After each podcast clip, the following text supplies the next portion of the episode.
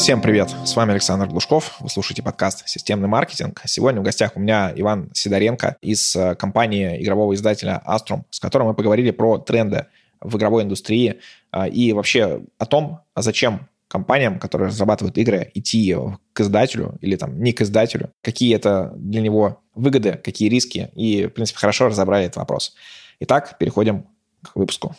С 2014 года для ссылочного продвижения сайтов пользуюсь биржей ссылок GoGetLinks и рад ее сегодня посоветовать моим слушателям. Несмотря на то, что поисковые системы заявляют, что ссылки не работают, SEO-специалисты на практике регулярно опровергают это заявление. Ссылки как работали 10 лет назад, так и сейчас. Ссылочная напрямую влияет на рост эффективности вашей SEO-стратегии, а также ведет к росту трафика и прибыли. Особенно эффективно использовать вечные ссылки, когда платишь один раз, а ссылка размещается навсегда. Даже если с площадкой что-то случится, в Google Links вам подберут подходящую замену. GKL обеспечит органический рост ссылочной массы вашего сайта без ссылочных взрывов благодаря гибким настройкам стратегии размещения и функционала расписания публикации. Доступно размещение не только классических ссылок, но и ссылок для крауд-маркетинга, а также выстраивания многоуровневой структуры ссылочного. Каждая площадка в системе проходит строгий отбор по критериям качества и траста. Сайты все трастовые не созданы только с целью продажи ссылок. Слушатели моего подкаста могут зарегистрироваться в системе GoGetLinks по ссылке в описании. При регистрации получите специальный бонус. GoGetLinks — это ваш путь к вершинам SEO.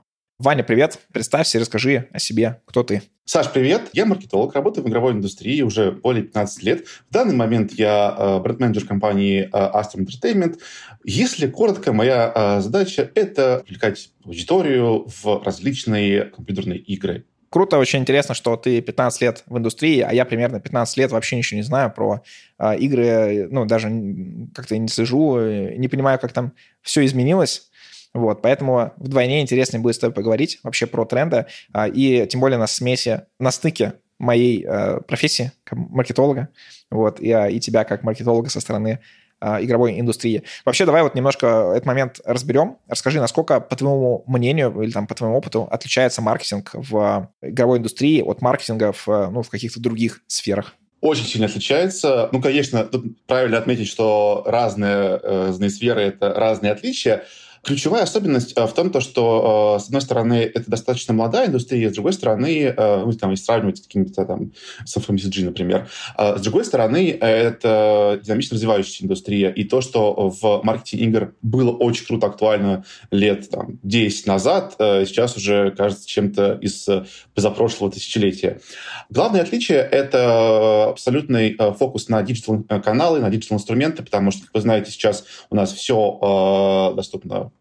онлайн, доступно в облаке, э, и основные продажи игр э, идут как раз через цифровые платформы. Неважно, что это, это какой-то там стор, как там VKPlay, например, там, или там э, стор на мобильном устройстве. Это особенность. Опять же, отмечу, вот я как раз, знаешь, сам себя доказываю свои выводы, рассказывая сейчас. Потому что, допустим, вот лет 10 там, назад, там, ну, может быть, там, 12, было понятие физической дистрибуции. Наверняка многие из наших слушателей, ты, наверное, тоже видел там диски диски с софтом или с играми в магазинах, сейчас постепенно уходит. Сейчас э, именно продажи digital э, основные, хотя все еще остается сегмент там, консолей, где можно купить диск и так далее. Вот. А это первая особенность. Все в цифре, все максимально цифровое. Я тебе еще скажу, что при вообще слове маркетингу э, в, в игровой индустрии мне сразу вспомнилась игромания, вот, потому что у меня было много этих э, журналов, прям какая-то такая стопка. Вот, я даже не понимаю, куда, да, действительно все это переместилось, э, ну, имеется в виду. Сейчас, наверное, каких-то, каких таких физических носителей, через которые ты можешь продвигать игры, и нет. Вот, ну, имеется в виду каких печатных изданий, наверное, все это вообще совершенно не актуально. А, ты абсолютно прав. Это действительно ушло куда-то в прошлое. А сейчас, ну, та же игромания, например, она прекрасно существует, но абсолютно в digital формате. То есть э, у них там есть э, видео, там, новостной сайт и так далее. А это действительно так, э, и это разумно, потому что все, в принципе, идет цивилизацией. Остальное, наверное, следующий аспект, который стоит отметить, это, конечно же, большая конкуренция и очень быстрые смены трендов. То есть там можно там прям эпохами посмотреть, какой тип игр или какой тип продвижения э, было вот именно сейчас актуален, э, в, в игровой индустрии это очень динамично развивается, очень быстро. А можешь вот прям как-то вот кратко пока что рассказать, вот что, что сейчас а, вообще а, в тренде? То есть мне кажется, вот как вот я на это бы смотрел, что я, скорее всего, что-то типа комьюнити. Вот, и комьюнити здесь рулит, блогеры и комьюнити. Вот так. Да, конечно. Действительно, работа с комьюнити — это очень э, важный аспект. Я сам это, довольно долгое время работал комьюнити-менеджером, как раз тоже в игровой индустрии, поэтому знаю про это из первых уст, скажем так, а, потому что я был всегда, ну, я, знаешь, я был с обоих сторон э, баррикады. Я был и игроком, и комьюнити-менеджером. Баррикада — плохое слово э, вместе, потому что как раз история комьюнити — это том, что у вас максимально убираются какие-то барьеры, вы общаетесь с аудиторией в рамках разумного, естественно. Работа с комьюнити действительно важна, потому что э, если мы говорим, например, про онлайновые игры, очень важно э, построить аудиторию, которая постоянно интересуется продуктом, э, дает какую-то обратную связь, дружит друг с другом вместе играют, это интересно. Это как раз одна из задач комьюнити — построить, получится тавтология, сильное комьюнити вокруг проекта. И причем э, это важно, наверное, практически на всех этапах жизни продукта, то есть там, с самого начала э, получить какую-то обратную связь, когда вы только готовите вдруг к релизу, а далее э, удержать аудиторию, когда продукт запущен, и далее поддерживать интерес, рассказывать. По поводу блогеров, естественно, это абсолютно важно, это один из ключевых каналов а, привлечения различных продуктов, в том числе и в игры, естественно. Тут, правда, есть свои нюансы. Но вот, например, а, в игровой индустрии есть такой два основных кита, наверное, даже три. Это, условно, а, десктопные игры, мобильные игры и консольные игры. И вот э, реже, например, в мобильных играх используются э, блогеры э, как э, какой-то основной такой бит в компании, но тоже используется все, как я и говорил, и это, знаешь, это, наверное, причина, почему я в игровой индустрии так долго. Все идет по-разному. У тебя каждая новая игра, новый продукт, он совершенно может быть не похож на весь предыдущий опыт. И подходы меняются. Поэтому, да, естественно, блогер — это важный инструмент.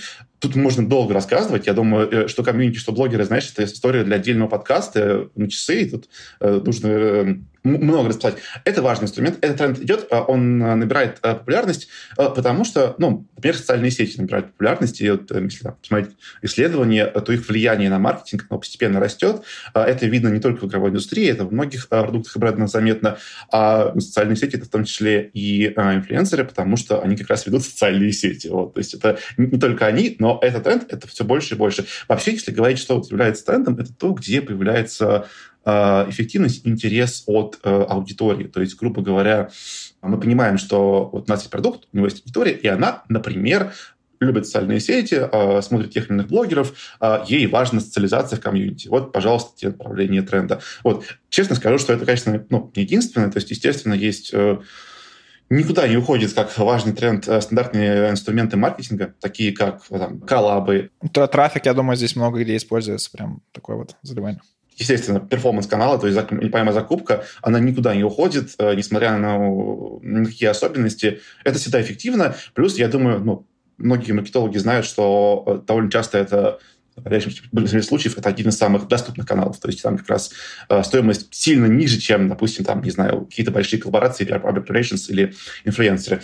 Э, вот. Э, мероприятия, которые, ну, после ковида, наверное, стали такими практически довольно редко. Но, тем не менее, э, у нас, например, недавно выпускался э, продукт «Экстракт», и у нас э, был офлайновый ивент.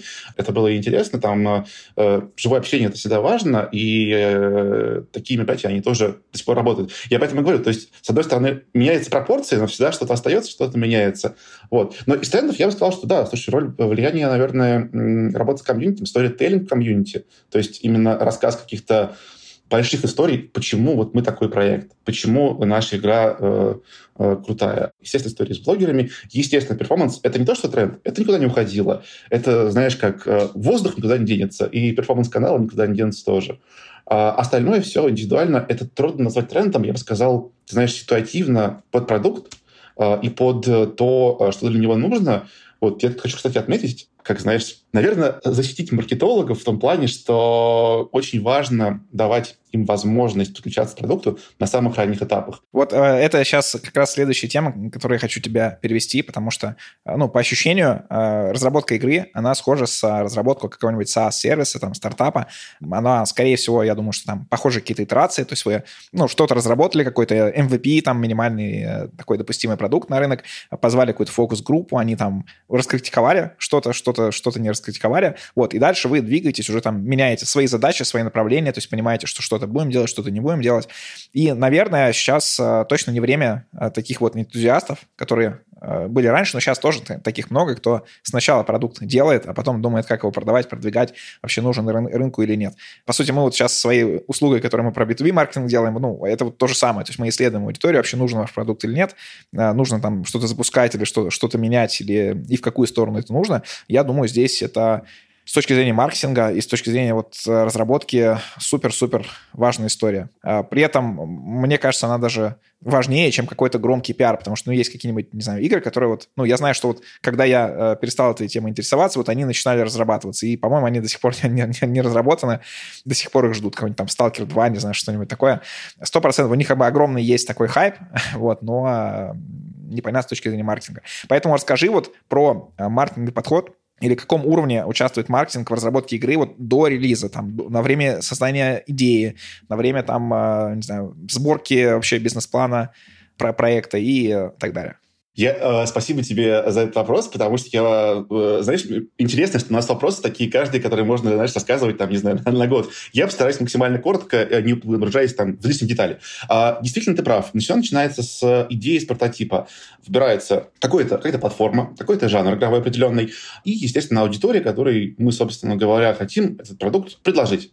И вот то, о чем я как раз говорил, вот тут уже нужен маркетолог, который даже на этапе прототипа сможет привести э, тесты. Например, э, нет еще игры и продукта, но можно протестировать, допустим, концепцию. Условно, мы хотим стратегию про викингов или э, ролевую игру про, не знаю, киберпанк э, и вампиров. Пример. Окей, допустим, выбираем викингов, там, что-то еще.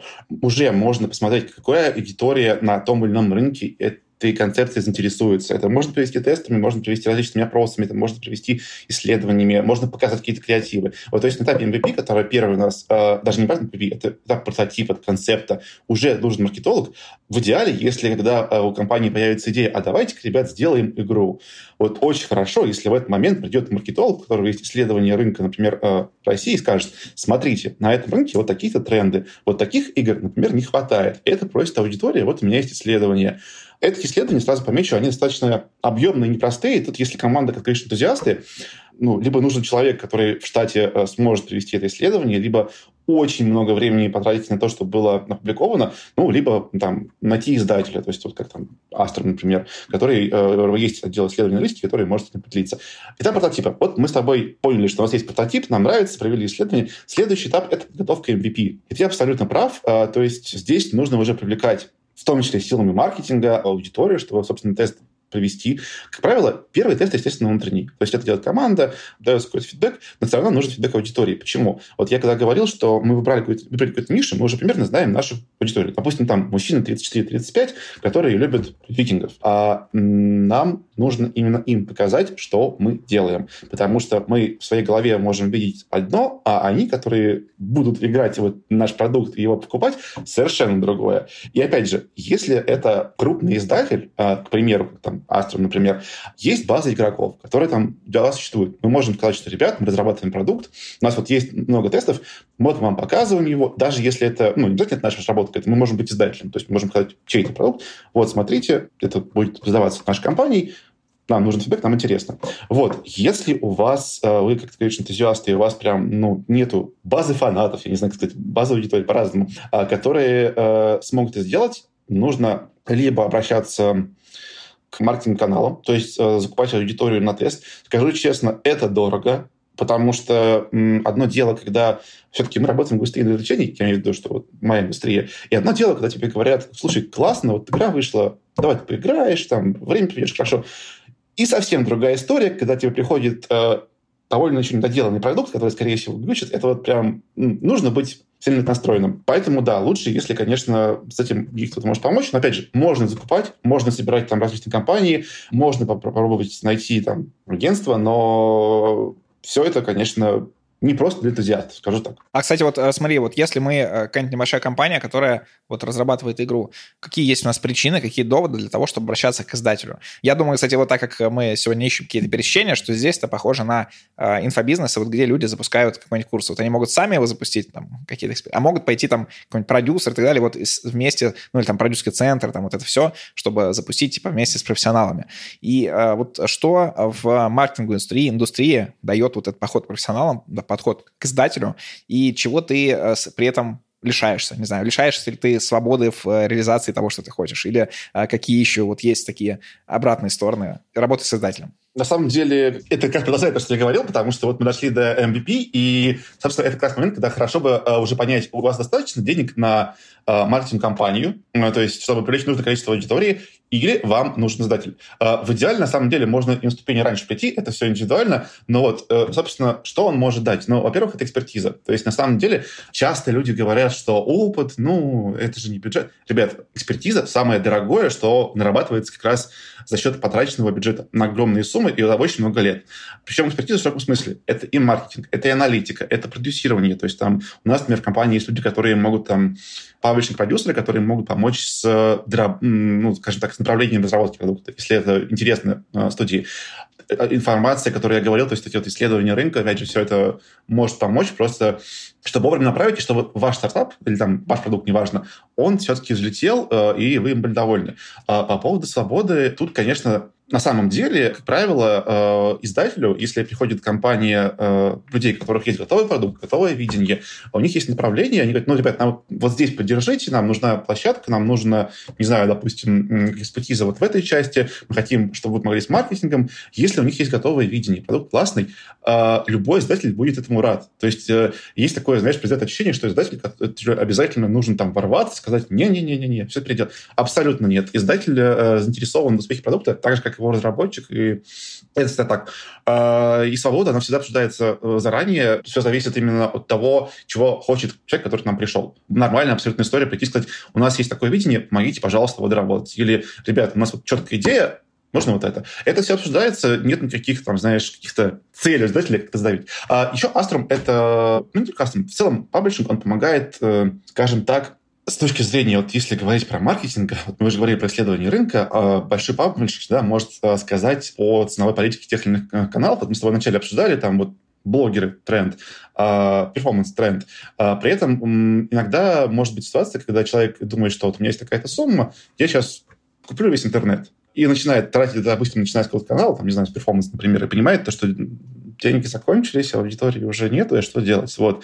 И, казалось бы, это простая ошибка, но как раз издатель, он сразу может посмотреть вашу бизнес-модель, ваш э, медиаплан, ваш план, план продвижения и сказать, ребят, вот это не получится. Опять же, не потому, что, знаешь, издатель там какой-то, э, вот мы злые, мы тут не хотим. Нет, наоборот, э, издатель как раз в первую очередь заинтересован в успехи продукта и в целом развитие, скажем так, индустрии рынка. Поэтому тоже очень важный момент. Если коротко, что твой издатель — это экспертиза, это помощь с а, анализом, с аналитикой и с различными тулзами, необходимыми для продукта, и, естественно, это участие, в том числе финансовое, в продукте в разном, в самом широком смысле. Это может быть как э, маркетинговая поддержка, это может быть приобретение продукта. Тут, конечно, индивидуально. Вот такие основные три столпа. Смотри, а вот про а, разделение рисков. Я вспомнил, что как-то я слушал какой-то тоже подкаст или там, ну, короче, интервью. Там было с ребятами, которые такие профессиональные студии, которые разрабатывают мобильные игры, а, и их монетизация идет через там рекламу или там, ну, или внутреннюю какую-то монетизацию, через продажу каких-то предметов внутри. То есть это такие, ну, простенькие игры, типа там что-то там рубить, там, не знаю, какие-нибудь башни ставить, вот это вот все. И э, у них, э, при том, что они классные там профессионалы, они в этом, ну, рынке достаточно давно, у них была статистика, что хитом становится там одна из там 20 или 30 игр, которые они делают, и поэтому стратегия у них это делать игр больше. При том, что экспертизы у них много. То есть они делают на одну и ту же аудиторию, примерно там понимая, имея кучу статистики с вот этих хитовых игр по поведению э, людей, по тому, какие это люди, но при этом э, даже у них э, процент небольшой. Он, в принципе, схож с процентом вообще стартапов, которые стреляют, да, вот сколько там, 5% есть такая общая какая-то цифра. А, и здесь, соответственно, нужно понимать, насколько из издатель с тобой готов держать риски. То есть он там ты с ним пошел, они в тебя вложились, и потом э, все плохо, ты им всем должен, или они тоже, они понимают, у них там внутренне как-то, естественно, скорят твой продукт, а понимают, что не вкладываются, и они с тобой эти риски разделяют. То есть если у вас будет, например, неуспех, Слушай, ты сейчас создатель описал как, как какую-то э, микрофинансовую э, компанию. Нет, естественно, э, когда подписывается договор с создателем, э, прописывается какой-то план. Это может быть план продаж, это может быть какие-то аудиторные планы. Э, по-разному они согласовываются. Это все индивидуально, но, естественно, издатель несет э, риски. То есть, например, если мы издаем там грунт территории России, э, естественно, мы заинтересованы привести аудиторию, и тут как бы риски по приведению аудитории, они приходят на издателя. То есть разработчики, допустим, обязуются, мы должны представить столько-то контента, мы должны э, ложиться в такие-то сроки, мы обещаем поддерживать там технические какие-то составляющие продукта, а вот аудитория эти риски приходит как раз к издателю. При этом разработчик, э, ну, разный есть договор. А, например, есть royalty, то есть э, разработчик получает процент от ревеню определенный. Это может быть история, когда продукт полностью куплен. То есть тут уже на самом деле э, с разработчика ну, остаются как бы обязательства по поддержке там, технической части, но игра приобретена издателем, продажи уже, опять же, приходят на его сторону. Вот. И это может быть более глубокая интеграция, то есть может быть совместная разработка. То есть мы берем на себя риски не только по э, привлечению аудитории, там, настройке каких-то штук, но и по разработке чего-то. Это сильно зависит от продукта, и издатель как раз заинтересован сделать это максимально круто, потому что, смотри, э, почему издателю выгодно, чтобы продукт, который он анонсировал, был максимально успешный. То есть э, все думают, ну, не что все, есть такое мнение, что вот, вот тоже ты так отбираешь моменты, что издатель это какой-то вот такой вот, не знаю, там, э, дядя, который у тебя сейчас что-то... Нет, нет, нет. У издателя есть понятие портфолио.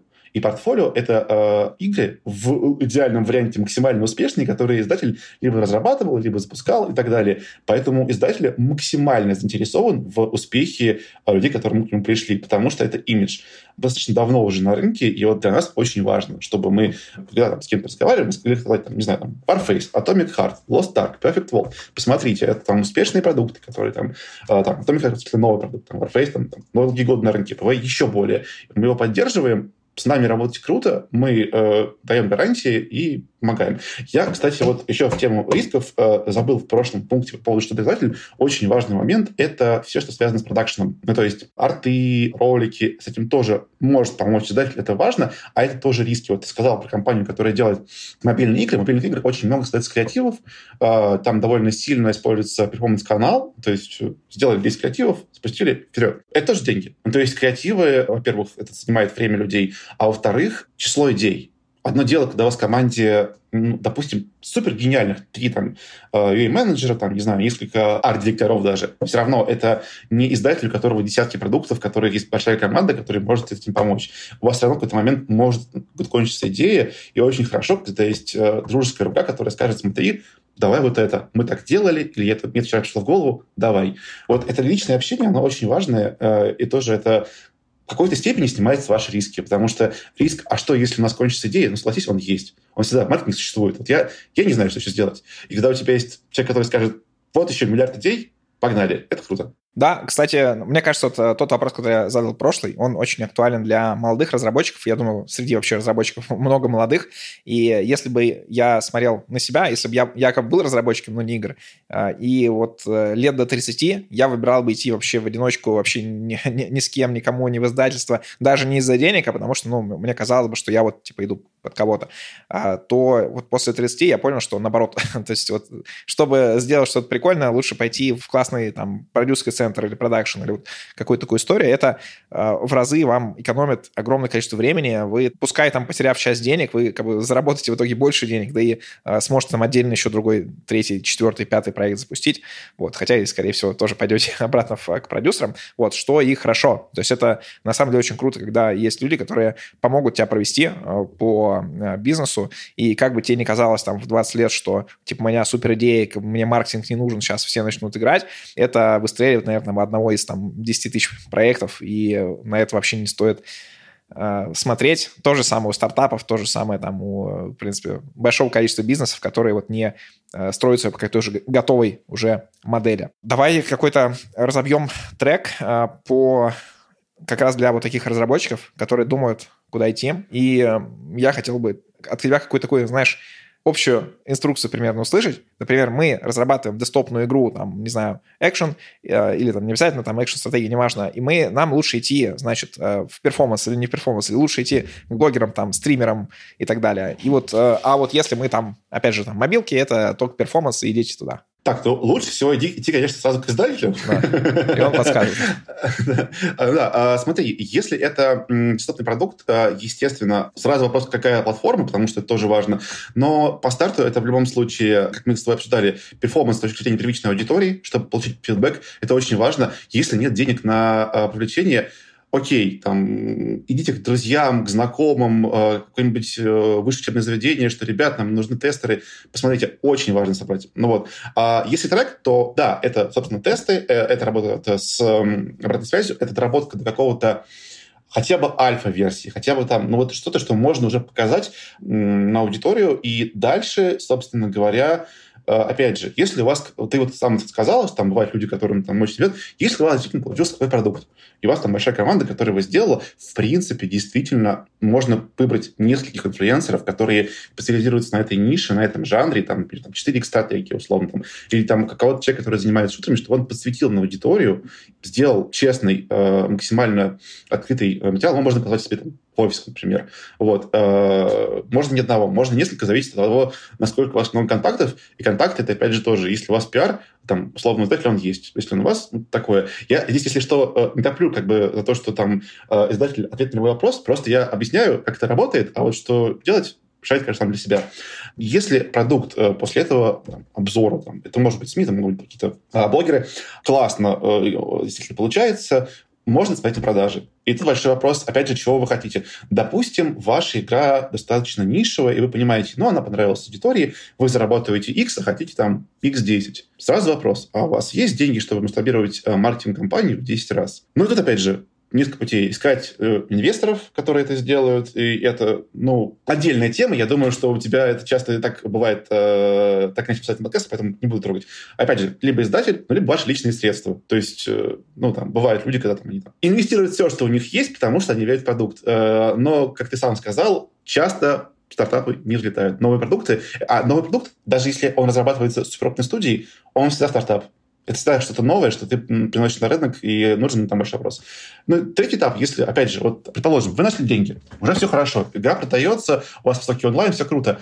Следующий момент – это понятие ретеншена. Это последний этап жизни. Как раз мы с тобой его несколько раз назад не дошли, вот давай сейчас расскажу. А, это удержание аудитории ее либо масштабирование, а, развитие продукта и так далее. И это тоже, с одной стороны, деньги на разработку, деньги на продвижение и деньги на серверные мощности, кстати говоря, которые тоже ну, ни разу не дешевые, если продукт э, держит хороший онлайн. Опять же вопрос, абсолютно, знаешь, как это, как, наверное, в ролевых играх, когда кстати, три пути есть. Что вы будете делать? Вы будете реинвестировать то, что вы заработали, и тем самым удерживать аудиторию. Вы будете э, искать инвестора какого-то извне, который поможет вам э, держаться в этом треке и там что-то разрабатывать сверху, расстроить продукт. Ну, либо, опять же, издатель, который комплексно с этим решает. Вот.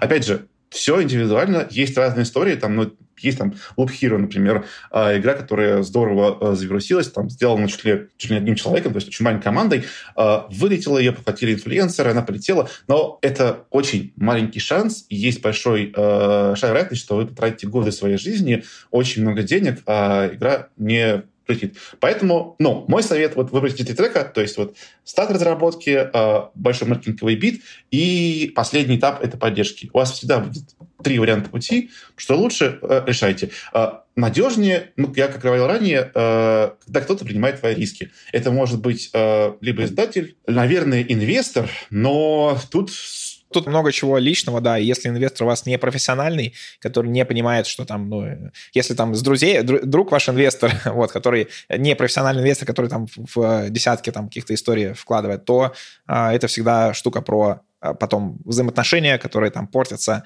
точно там будут какие-то такие терки и так далее. И э, еще тоже вернувшись к тому, э, к вот гениальности и все такое, скорее всего, все механики, которые там, не знаю, в, в электронных, э, в этих, в мобильных играх, например, используются, они уже существуют. То есть там вероятность того, что вы придумали какую-то новую механику или как-то что-то затащили, это супер-супер такая маленькая. Все так, ты абсолютно прав. Нет, всегда есть. То есть вот LabHero как раз была такая во многом новая идея. Опять же, не до конца новая. Ну ладно, тут про историю игровой индустрии это тоже отдельно, если как-нибудь э, захочется, можно проговорить. А, но да, действительно, и опять же вот э, аналитика. Ну то есть э, есть люди, которые специализируются тем, что они исследуют разные механики, рынок, и они могут сказать, вот придешь ты ко мне с идеей, допустим, говоришь, Вань, я придумал игру, она совершенно уникальная, такого никогда не было. А, я тебе показываю э, исследование, говорю, смотри, пять лет назад была такая игра, год назад была такая игра, а вот сейчас самая популярная вот такая игра. Идея, конечно, крутая, но давай думать, что ты предложишь, чем твоя игра отличается от этих двух. Иначе ничего хорошего нас с тобой не ждет. Да, абсолютно согласен. А, смотри, давай поговорим а, про, ну, ближе уже к завершению нашего выпуска, поговорим про тренды 2024 года. Как ты думаешь, что сохранится из того, что мы там с тобой обсудили, а что появится новое, или вот что ты ощущаешь новое? Вот сегодня 2 февраля, когда мы с тобой записываемся, вот, соответственно, самое время поговорить про тренды, потому что это может повлиять на те направления, в которые идут э, те, кто сейчас разрабатывает игры и ищут какие-то идеи ну, смотри, глобальный тренд на то, что э, очень сильное влияние оказывает работа с комьюнити, с аудиторией, и сюда же, наверное, добавлю работу с блогерами, никуда это не уйдет. Как я и говорил, ну, есть статистика, что это продолжающийся рост. И вне зависимости у вас десктопная или мобильная игра, обязательно на это смотрите, интегрируйте механики, которые связаны с социальными сетями с блогерами. Ну, тут два примера. Это может быть условно там какой-то внешность там, известного инфлюенсера там, или предмет инфлюенсера, а, или, допустим, там, социальные механики, ну, хотя бы там шеринг в социальных сетях, какие-то там, не знаю, социальные штуки.